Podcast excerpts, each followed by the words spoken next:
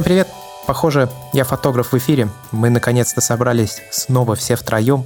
Это я, Андрей Барышников, это Георгий Джиджея. Привет, привет. И Иван Вольченко. Мое всем почтение. Мы сегодня собрались э, здесь для того, чтобы обсудить сортировку фотографий, кто как их отбирает, что вообще происходит с фотографиями после того, когда они, собственно, были сняты. Как дальше мы решаем, какие оставить, какие выбросить и какие для этого используем инструменты, потому что мы все это делаем, я так понимаю, совершенно по-разному. И вот было интересно бы обсудить, Опять же, это идет по мотивам обсуждения в чате Георгия, который пока завод не починили, а теперь уже заводской чат. А я предлагаю, собственно, с Георгий и с тебя начать, тем более, что ты снимаешь репортажку, у тебя, наверное, наибольшее количество среди нас кадров, которые приходится обрабатывать. Ну, и честно говоря, я не уверен, что у меня подход, который можно кому-то советовать. И в целом, мне кажется, что у меня это максимально неоптимизированное и сырое, потому что этот процесс вот особенно не менялся с тех пор, как я, в принципе, начал заниматься фотографией. Я примерно как снимал 10 лет назад там на фотку пошел, разобрал фотки на компе в проводнике, так примерно еще и осталось. Есть, конечно, какие-то небольшие хитрости, которые я использую, но в целом этот процесс у меня довольно колхозный. С другой стороны, я замечаю, что использование специализированных инструментов, в принципе, сейчас даже среди фотографов, э, которые такие, скажем, это знаешь, как вот у, у пластов есть техника, да, вот есть те, кто технично плавают, и есть те, кто плавают, типа, как придется, но, в принципе, тоже могут быстро, ну, или как в спорте везде, да. Вот, примерно то же самое э, у меня с то есть я как-то вот так вот колхозно тын-тын-тын-тын-тын выбрал, и вроде что-то получилось. А есть ребята, которые это грамотно делают, чувствуют смысл красновка через специализированные программы с тегами, рейтингами и всем остальным. Но именно вот с тегами, с рейтингами и со всем остальным, судя по разговорам, люди стали гораздо меньше заморачиваться. Во-первых, потому что вычислительные мощности растут, и отбор фотографий, ну, тех же рамок, перестал быть каким-то отдельным мероприятием тяжелым, для которого нужно это специальное программное обеспечение. Речь в первую очередь идет о фотомеханик, программе такой. Очень много о ней слышал, кстати, но сам никогда не пользовался и даже не знаю, как выглядит. Надо погуглить, что ли. Я пользовался год примерно, потом забил. Ну, может, даже не год, меньше, наверное, даже. Полгодика я пользовался. Вот. Еще есть Adobe Bridge, то, что там люди фотографии отбирают, и то, что там пытался отбирать фотографии. Он, в принципе, удобный, но в целом, когда я просто снимаю репортажку, допустим, да, я просто загружаю фотографии Lightroom, открываю фотки и ленте, ну, те, которые загрузил, и просто просматриваю их. То есть так тык-тык-тык-тык-тык, типа это нормально, нормально оставляю. Следующее, дубль такой же удаляю. Следующее, там, со смазом удаляю. Следующее, дубль опять удаляю. И все, так прохожусь. И я не сказал бы, что мне для этого требуется какое-то специальное обеспечение. А ты смотришь их сразу в full сайзе или как? Ну, то есть ты их открываешь по одному на экран и смотришь, и сразу принимаешь решение? Да. Миниатюры не используешь? Я миниатюры использую, когда я снимаю не репортажку, а, ну, допустим, в полях. Ну, вот я прилетел на каком-нибудь вертолете, да, сделал кадров 500. Я отсматриваю миниатюры, и уже после этого для себя убираю, так, вот эту, вот эту, вот эту я хотел бы обработать, а эти пока все сбрасываются в архив и сразу их обрабатываю. То есть те, которые мне реально пригнули, даже в миниатюре. Я слышал, что Пинхасов делает так же. Тоже бы я делал так же по той же причине. То есть он делает много-много фотографий, и потом в очень маленьком размере их осматривает. То есть фотография должна хорошо смотреться в разных размерах. Часто бывает такое, что маленькая фотография плохо смотрится на большом экране.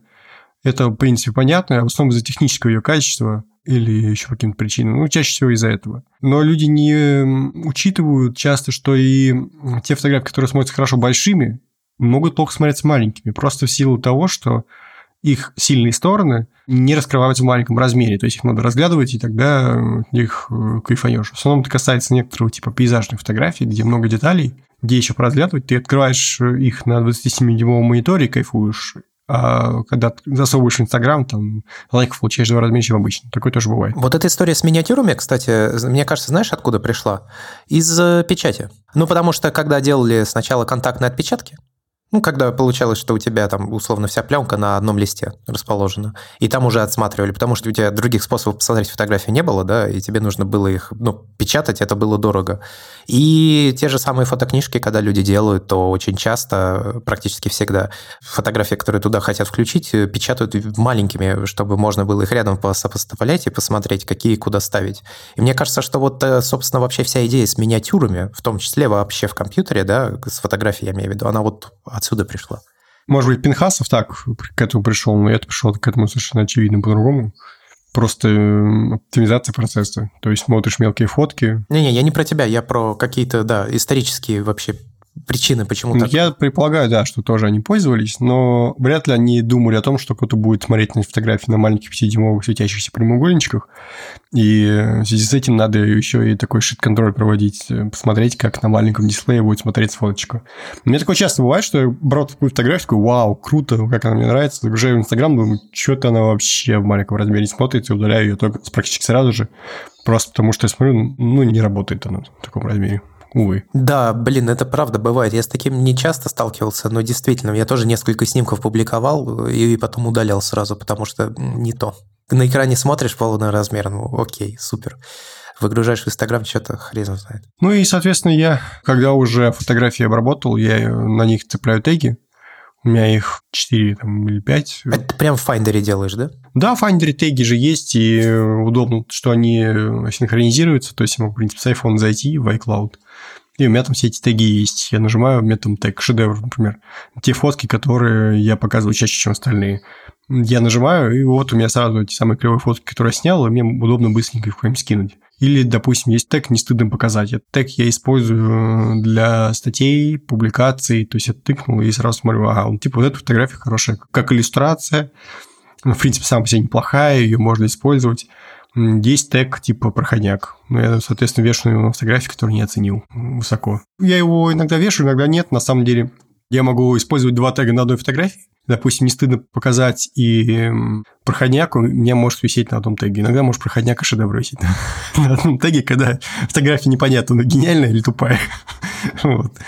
В этом мне нравится система тегов больше, чем оценки, потому что оценка, ну, допустим, я поставил 4, да, из-за чего я 4 поставил? Из-за того, что у меня качество низкое, ну, то, о чем бы бардака стянуть.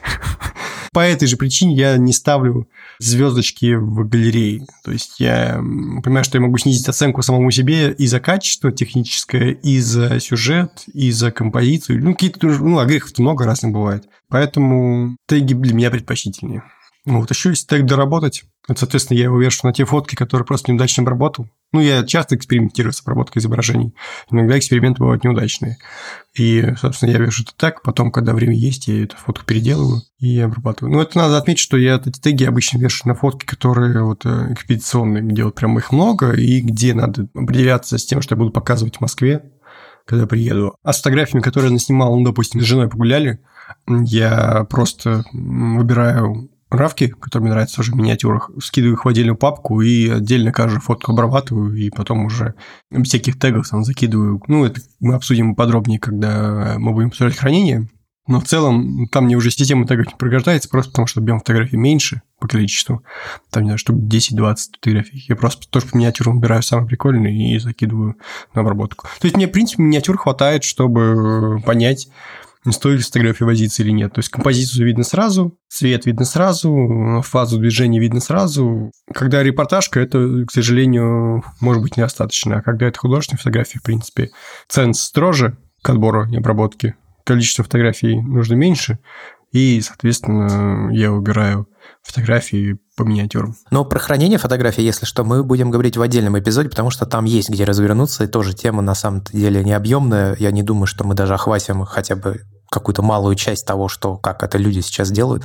А, Ваня, а что у тебя с отбором? Ну, есть несколько сценариев. Кстати, я тоже пользуюсь вот этой техникой, которая миниатюры. Но, опять же, зависит от типа съемки. Если это, скажем, модель, и это какая-то съемка, в которой это была работа, какой-то проект, в котором человек позировал, несколько образов, сцен, и в конце концов у тебя получается на выходе миллион файлов, то это один способ сортировки, в котором это несколько таких волн, скажем так. Первая – это техническая, в которой отбираются... Ну, просто надо уничтожить брак. Второй – это как бы техническая как раз она вот переходит в вот эту вот креативную часть, в которой ты должен понять вот этот брак, а вдруг это шедевр. Есть такая вот пограничная история, типа брак-шедевр, ну, в общем, такие, грубо говоря, папки. Ну, которая играет на руку, да, сюжету какому-то сцене в конкретной фотографии. На самом деле, при отборе брака это три корзины. Одна совсем брак, другая, блин, тут типа что-то шедевральное получилось, но брак придется ковыряться. Или ну, типа, какая-то техническая что-то пошло не так, экспозиция, там, как-то свет не так, или что-то надо дорисовывать, или, наоборот, убирать. И, типа, вещи, с которыми дальше работать. Ну, а потом я обычно это все, вот эту вот сортировку я делаю на Capture One, потом я все это загружаю в iCloud, и э, если у меня время позволяет, то есть это не какая-то... Мне, мне срок, когда мне надо сдать это все, вот прямо сдать сдать капец, то я на несколько дней это оставляю. То есть мне надо походить, подумать, подзабыть, подостыть. Потом, если у меня есть время, где-то я занимаюсь чем-то другим, я открываю в iCloud эту фотосессию и пролистываю ее по-быстрому. Ну, вот, грубо говоря, смотреть, за что глаз зацепится в миниатюрах. И вот эти вот за что зацепился, я отделяю в отдельную группу. Собственно говоря, потом, когда у меня есть время, я сажусь обратно в Capture One, и начинается вот эта вот очень длительная история, в которой очень много похожих кадров. И тут главное, конечно, быть безжалостным совершенно. Когда ты просто, типа, все, нафиг, уничтожаем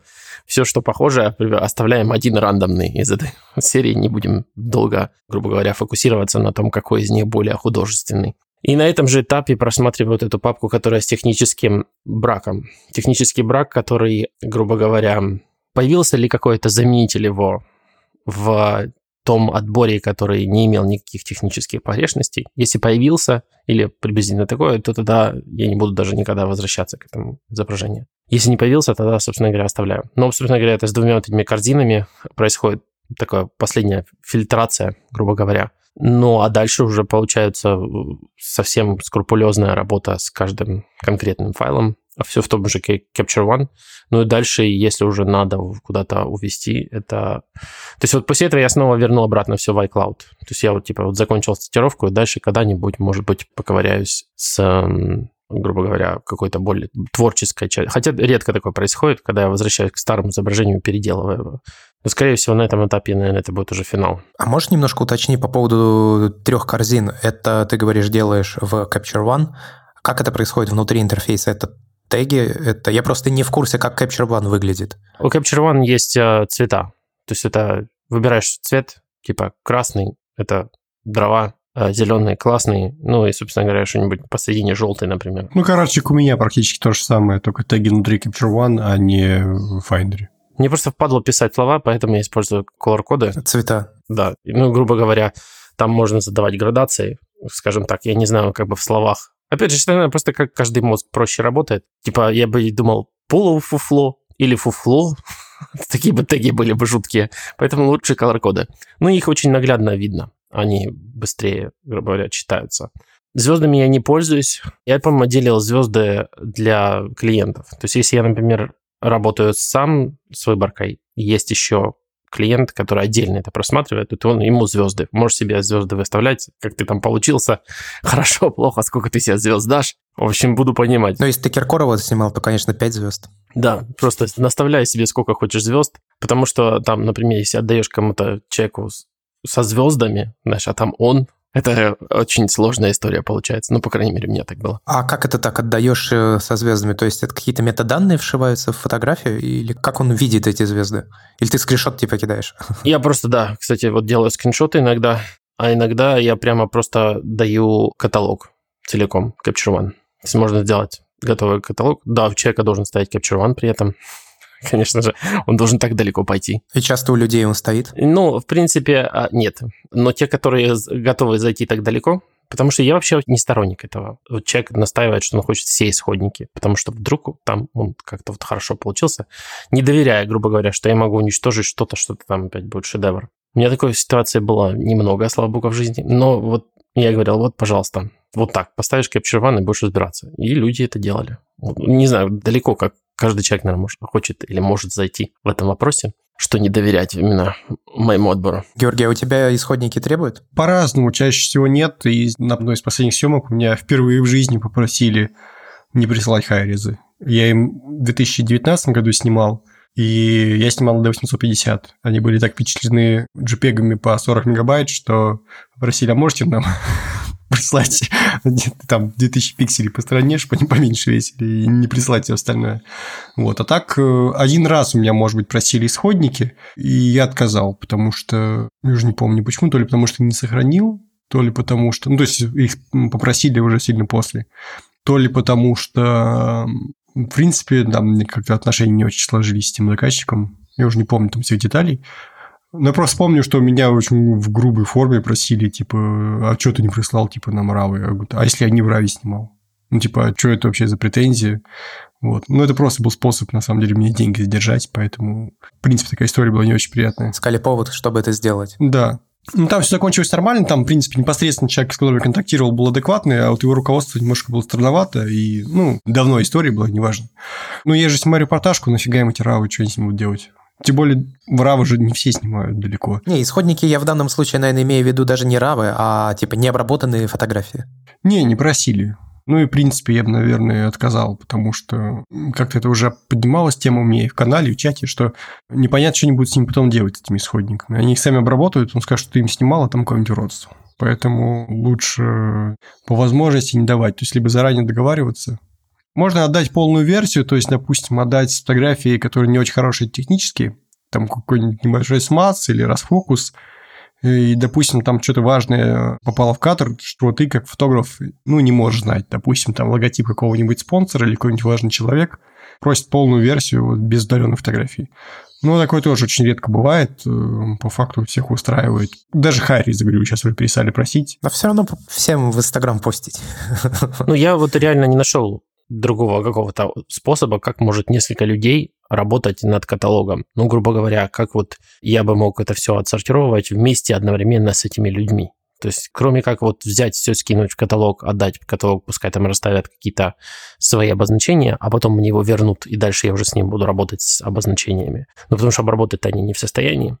Поэтому, на самом деле, это все, конечно, истории, которые плохие. То есть реально не надо так вообще делать. Никогда.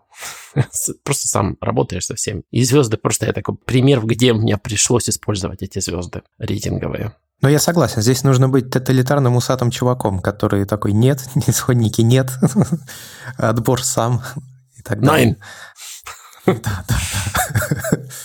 Но у меня с отбором э, на самом деле на данный момент э, рабочий процесс еще до конца не выстроен, он постоянно немножко преображается и трансформируется, потому что э, ну, потому что я на самом деле пробую разные приемы, и пока что понимаю, что я еще даже, наверное, не погружался в это направление достаточно сильно, потому что у меня не было потребности в каком-то большом отборе, ну, потому что та же цифровая камера, да, появилась относительно недавно. Если говорить про пленку, то там достаточно просто, как мне кажется, с первичным отбором. Может быть, и неправильно так делать, но вот когда, получается, кадры получаешь э, в сливере, да, ну, или там сам упаковываешь сливер, то уже прямо на этом этапе происходит, наверное, первичный отбор, где ты смотришь по самим негативам и сразу сразу примерно понятно, какие кадры ок, какие не ок, но если нужно, можно воспользоваться там увеличительной лупой или телефоном тем же самым, воспользоваться приложением, которое делает инверсию на телефоне, просто чтобы в live-режиме через просто live view на телефоне посмотреть,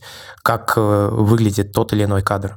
И уже здесь происходит первичный отбор. Дальше просто выбираешь кадры, которые будешь сканировать, просто сканирование же это долго, и сканировать все подряд вообще никакого желания нет. Соответственно, отобрал уже здесь кадры, дальше ты их отсканировал. Но вот раньше я, например, все делал в основном на iPad и iPhone, соответственно, это выгружалось в галерею, в галерее фото по миниатюркам я дальше еще раз просматривал все. Если что-то мне не нравилось, я их откидывал. Потом, собственно, просматривал фотографии и упаковывал их в какую-то папку, чтобы потом к ним можно было быстро вернуться. Но тут тоже, да, много нюансов. То есть папку я имею в виду прямо в галерее фото. Иногда бывало такое, что, например, два очень сильно похожих кадра, но немножко отличаются. Тогда я их помещал в отдельную папку типа называл ее там, я не знаю, дубли. Туда-сюда листал, лево-право, лево-право, какой выбрать, какой оставить. Иногда, если кадров много, то в галерее фото я ставил сердечки, типа оценок, да, чтобы потом зайти в избранное, посмотреть э, уже в избранном отобранные кадры и еще раз повторно их проредить, прошерстить. Но вот сейчас я начал иначе к этому подходить вообще к отбору, когда над книжкой работал. Начала формироваться другая система в голове, и я это на компьютере делал вдобавок, да, мне кажется, это тоже важно. Короче, у меня получилось так, что есть первичный отбор, Под первичным отбором в данном случае я подразумеваю избавление от дублей и так далее. Дальше есть финальный отбор, то есть который уже вошел непосредственно в книжку. И финальный отбор, он включает в себя все кадры, которые есть в этой книжке. Но дальше пошли еще отборы. То есть, например, я там подавал заявки на конкурсы, соответственно, отбор для этого конкурса, он тоже сохраняется. Потом, если будет не нужно, я от него могу избавиться. Отбор для портфолио. Я пока что из свое портфолио еще никак нигде не оформил, но я уже начал его формировать, по крайней мере, на компьютере. Соответственно, из вот этого общего отбора фотографий для книжки идет отбор для портфолио. То есть это там 12, может быть, кадров, плюс-минус 20 кадров. В книжке 20, потому что там суммарно много кадров. Соответственно, Соответственно, это отдельный отбор тоже. Потом, если куда-то кому-то нужно что-то скинуть, отправить, то там отбор в меньшем разрешении, чем у меня есть в исходниках, ну, потому что это исходники. То есть это еще один дополнительный отбор. Я начал как-то вот так это делать, то есть э, есть некий общий финальный отбор, и из него уже идут дополнительные отборы, которые куда-то предназначены. Пока что у меня процесс такой, но вот у меня сейчас это складируется на компьютере, и здесь дальше возникает вопрос, да, как этот э, процесс можно упростить и ускорить, потому что сейчас это ну просто система получается файлов в папках где-то там вложенные под папки и прочее.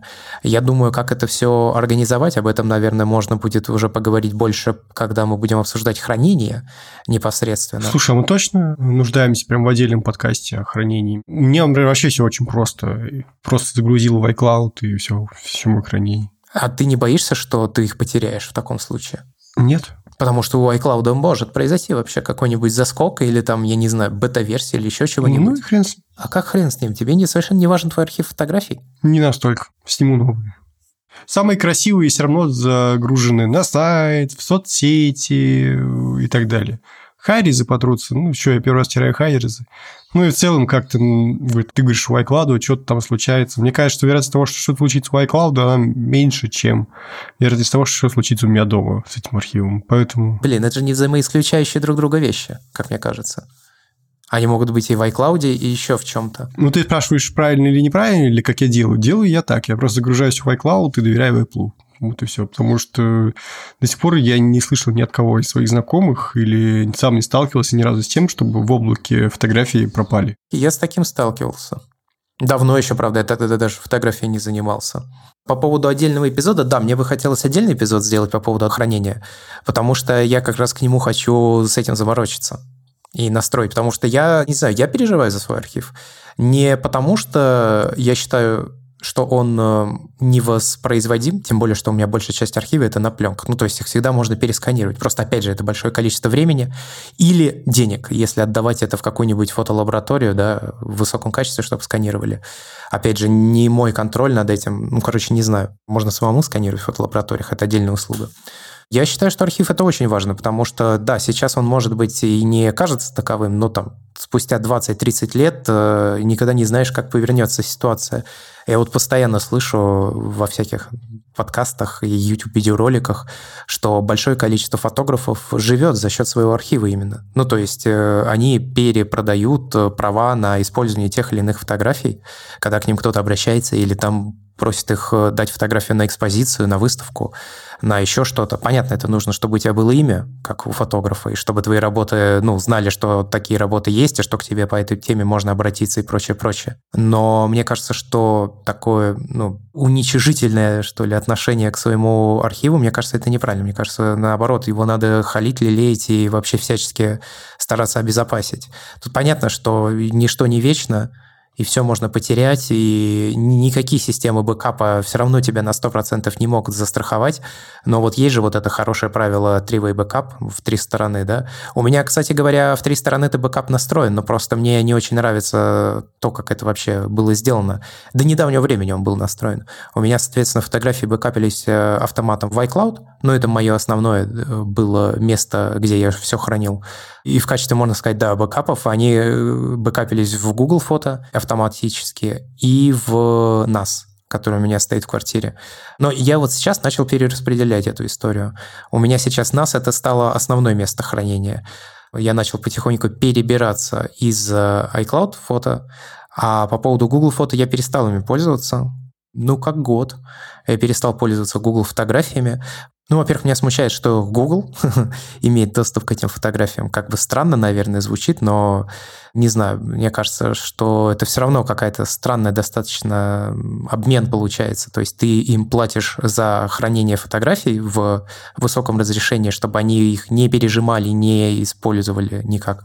Но они все равно продолжают э, на них зарабатывать и э, обучать свои нейронные сети и прочее, прочее. То есть это какая-то странное взаимоотношение между тобой и сервисом. Ты ему деньги платишь, а он еще и сверху все равно на этом наживается. Это было бы честно. А так нет. Так проблема не только в том, что они нейроночки обучают. Когда я ставлю Google фото по каким-то там причинам разным э, на iPhone, а Google Фото отказывается принципиально работать, если я не предоставляю полный доступ ко всей своей галерее. Полный. То есть я не могу сделать так, что, допустим, выбрал 5 фоточек и захотел их загрузить в Google Фото. Для того, чтобы, например, скачать из Google Фото из приложения фотки на iPhone. Допустим, я с пикселя загрузил фотографии в Google Фото, да, я не могу поставить приложение и скачать через это приложение все фотографии на iPhone, не предоставляя полный доступ к галерее. Только предоставляя полный доступ к этой галерее, я могу этими фотографиями воспользоваться. Из чего я делаю простой вывод, что Google просто сканирует всю мою галерею, создает мой профиль и сливает меня рекламодатель. Ну, сто процентов. Идите в жопу. Ну, то есть, если у тебя, условно говоря, появятся фотографии, там, я не знаю, младенца, ну, какой-нибудь новорожденный у тебя появится ребенок, будь уверен, ты скоро увидишь рекламы памперсов, подгузников и вот этого всего. А как это происходит? Ну, не только потому, что ты там, я не знаю, в Гугле в поиске вбивал, что ты что-то пытаешься такое купить, или в Инстаграме посмотрел, смотрел какие-то тематические вещи. Да нет, потому что в том числе, конечно, анализируются твои фотографии, собирается информация, и строится твой теневой вот этот профиль, в том числе благодаря этому. И это, конечно, ну, совершенно омерзительная практика, я считаю.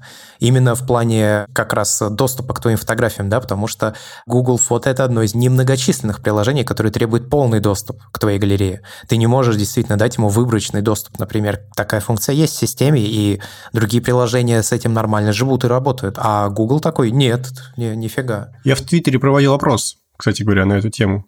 То есть я спросил своих подписчиков, ну, я не только про Google фото спрашивал, спрашивал, в принципе, про социальные сети и сервисы, говоря, оставили они доступ или нет. Просто меня как раз тоже забомбило из-за этого, когда вот я пытался фотки с пикселя. И я когда спросил в чате, в чате все сказали, да нет, тут нормально, а что, они на самом деле ничего не воруют. Говорю, ну, какая святая простота. Ну, конечно, не сканируют эту галерею, они просто хранят. Да, конечно.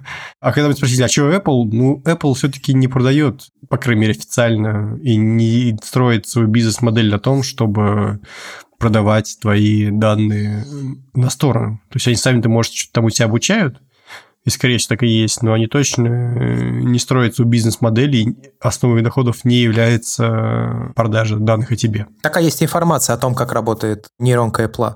У тебя в телефоне локально крутится маленькая нейронка, которая изучает э, данные на фотографиях, и благодаря этому позволяет тебе там отсортировать, например, по людям, которые есть у тебя в галерее, да, ну то есть он группирует в приложении фото, фотографии, но наружу эта информация не отдается. Там есть э, на сервере большая нейронка, которая собирает метаданные обучения твоей нейронки. Ну, то есть, условно говоря, твоя локальная нейронка учила, учила, учила, и такая, вот, э, я считаю, что оптимально учиться по такой схеме. И вот эту схему обучения большая нейронка забирает и в себя встраивает. То есть твои фотографии, данные с твоих фотографий она не получает. Я дошел вопрос. Я спросил, вы предоставляли доступ ко всем своим фотографиям, социальным сетям, мессенджерам? То есть я не спрашивал говорить про Google фото, но получилось, что да, ответили треть, 29%, нет, ответили 26%, некоторым да, 43%. Я так понимаю, люди просто примерно прикидывают, насколько сервис добросовестный. Ну, скажем, там, Телеграму, допустим, люди доверяют, наверное, больше, чем WhatsApp. Ну, предполагаю. И, допустим, Телеграму решили для собственного удобства полный доступ к галерее, а для WhatsApp полный доступ не давали. Или, допустим, кто-то из жалости Твиттеру дает там полный доступ, чтобы у него хоть какие-то деньги были. Типа, ну на, кормитесь на моей галерее. Кстати, реклама в Твиттере меня жутко нерелевантная каждый раз. Я поражаюсь до сих пор, что при всех этих технологиях... Что это приносит деньги. Да, это нерелевантная реклама абсолютно. То есть я покупаю iPhone, купить еще один такой же. Я захожу с Гугла, мне предлагают все равно купить iPhone. Вот это вот, купи iPhone, купи iPhone. Не волнует. Ну, это ладно. Да, нет, некоторым да ответили 43%, и всего 2% ответили некоторым нет. Ну, я не знаю, я считаю, что вот эта тема цифровой гигиены, мы привыкли э, за последние 20 лет использования интернета, что это, наверное, какая-то неважная вещь, но просто об этом мы не задумывались. Но я думаю, что еще в ближайшие 20 лет эта тема будет очень остро стоять, и больше людей, наверное, начнет следить вообще за тем, какие данные куда отдают, на какие соглашения идет, э, когда проходит там, я не знаю, вот даже всплывашка с cookies, например, да. Я вот хочу сказать, что как GDPR ввели, мы там в Бердикаст когда-то обсуждали, что типа, ну и просто стало больше раздражающих кликов. А я вот сейчас э, как-то, ну, привык к этому, и нет, я теперь захожу, такой смотрю, какие cookies они хотят получить. Как правило, если есть возможность отказаться от всех, то я отказываюсь от всех. Ну, если это не какой-то супер важный для меня сайт, хотя таких практически практически нет. Мне кажется, что это интересная тема. И то, куда ты отдаешь свои данные, да, и какие даже фотографии ты выгружаешь. Вот, например, Инстаграм. Ты туда выгружаешь исходник или нет? То есть ты туда исходник отдаешь, Инстаграм его типа пережимает, но вполне вероятно, что Facebook при этом сохраняет доступ к твоему исходнику. И насколько это вообще правильно, да, ну, потому что они же там, надо читать пользовательское соглашение, но у них есть вполне конкретные права на использование твоих фотографий в рекламных материалах, например, еще в чем-то. А возникает вопрос, а какого черта? Точнее, ты, понятно, сам на это соглашаешься. Стоит ли соглашаться? Стоит ли соглашаться, да-да-да, потому что это же прямая нажива на твоей работе работе в том числе. Ну, с другой стороны, ты же пользуешься сервисом, и твои фотографии узнает благодаря сервису гораздо больше людей. Но я и говорю, это вопрос э, в том, согласен ли ты вот с этими условиями, на которых сервис предоставляет тебе услуги свои.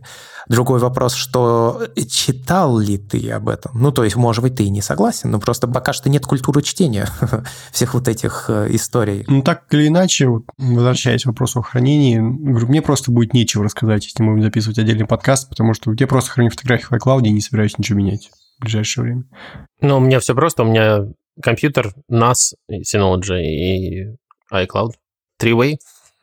Ну, просто я насчет этого начинаю задумываться, да, я вот прихожу к мысли, что должно быть какое-то холодное хранилище обязательно, то есть которое не подключено к интернету, к сети на постоянной основе, и время от времени ты его обновляешь. Ну, то есть это какой-то, я не знаю, переносной жесткий диск, да, ну что-то такое. Или не жесткий диск, а SSD-диск, наверное, сейчас уже лучше. Потому что жесткий диск, он там ну, ударил, и привет может э, кончиться от этого. Соответственно, должно быть э, горячее хранилище локальное, типа НАСА или чего-то подобного. Там есть, я видел Unraid, есть э, другие системы похожие. В общем, интересно, как это можно настроить грамотно. Мне бы вот о таких вещах хотелось поговорить в хранении. И должна быть удаленная облачная система хранения. В данном случае вот есть Backblaze, которым пользуются и очень хвалят. Кто-то пользуется Amazon э, не storage, а у них есть AWS и сопутствующий им сервис, которым тоже некоторые фотографы пользуются, потому что там достаточно дешево выходит при больших объемах, если у тебя там несколько терабайтов, например, фотографий. Я Amazon в этом плане не очень доверяю, но вот на тему с Backblaze или там можно самопис какой-то поднять, если есть. Я бы хотел вот эту тему изучить и, если получится, рассказать о ней подробнее. Ну, мне просто кажется, что тут же еще возникает вопрос удобства вообще ко всей этой системе. И это тоже интересная штука. И плюс синхронизация, да, как это все желательно бы оптимизировать, чтобы это автоматически все происходило, а не ты там, так, а теперь мы вручную закинем сюда, потом туда и потом вот сюда. Хотелось бы, чтобы это все жило как единая система, то есть, несмотря на то, что это три разных сущности, хотелось, чтобы они как-то еще и сообщались друг с другом. То есть, если мы говорим про холодное хранилище, типа жесткого диска, который ни к чему не подключен и, очевидно, не может ни с чем синхронизироваться, то бы мне хотелось сделать так, чтобы, когда я подключаю его к компьютеру, какая-то программа анализировала, какие новые фотографии за это время появились, и там, если они хранятся по каким-то древовидным структурам, то чтобы это все сохранилось и автоматически туда выгрузилось. Вот мне бы вот такое хотелось сделать. Я думаю, что это возможно. Ну, Synology, у него есть такая штука, USB backup. А, у меня, кстати, была подключена до определенного момента к моему Synology такой вот драйв, который делал раз, в неделю, что такое, дамп, собственно говоря, того, что есть на Synology. Но, наверное, это не считается, потому что Synology подключен к интернету, твой профиль не подходит. так как тогда, получается, и он подключен к интернету, потому что он, ну, я его, грубо говоря, не вытыкал из Synology.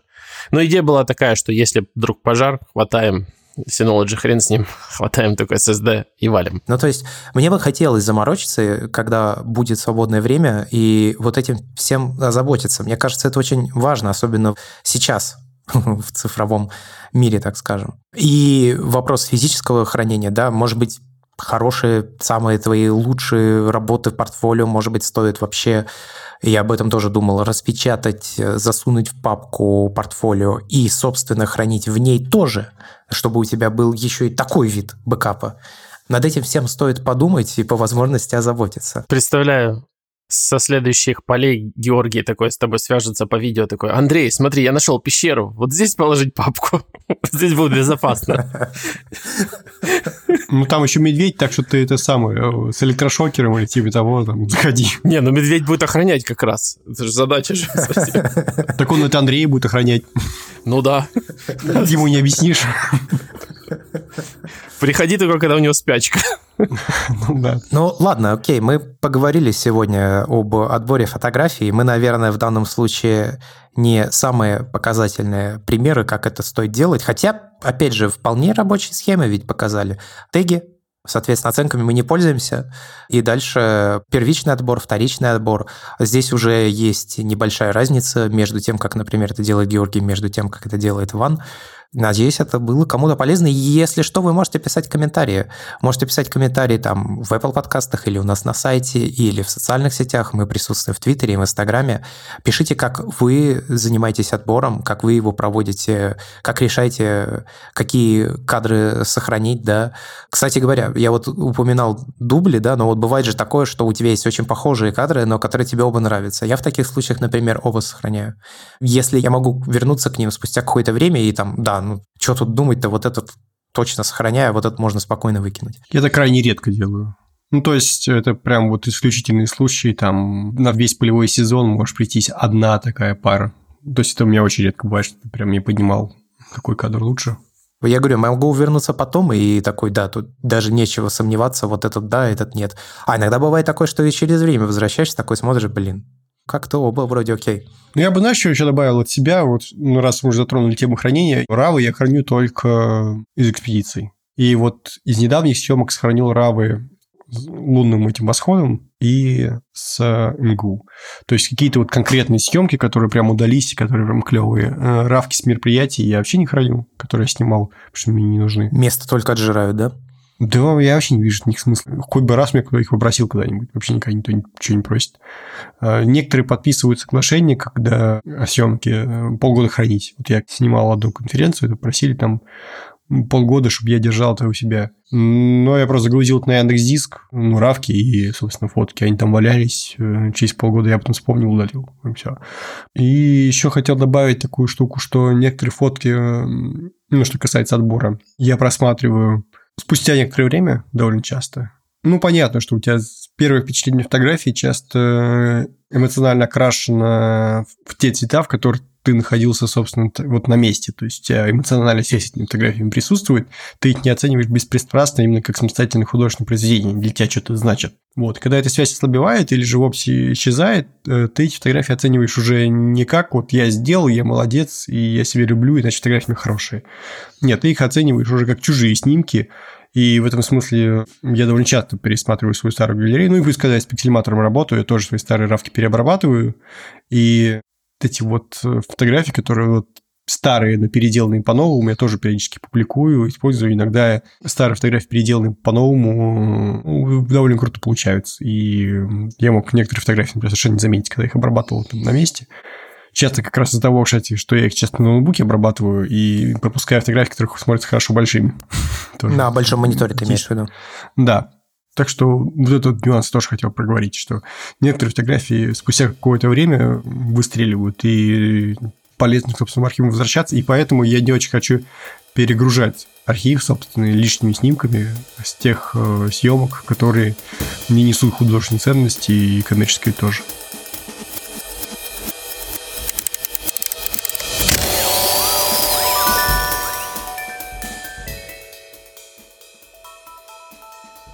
Что ж, на этом будем заканчивать. С вами были три человека. Э, я Андрей Барышников. Я Георгий Джиджея. И я, Иван Боченко. Не забывайте ставить, пожалуйста, оценки. Вы можете подписываться на нас на Patreon. В скором времени, я думаю, мы активируем также возможность э, поддержки подкаста через приложение Apple подкасты. Там нам нужно графику нарисовать. И тогда мы сможем это запустить. Если вы слушаете через приложение Apple подкасты, то вы получите доступ к дополнительному аудиоконтенту, который мы записываем для самых преданных слушателей, которым нравится то, что мы делаем. За этим все. Будем прощаться. До скорой встречи. Пока-пока. Пока. Всем пока.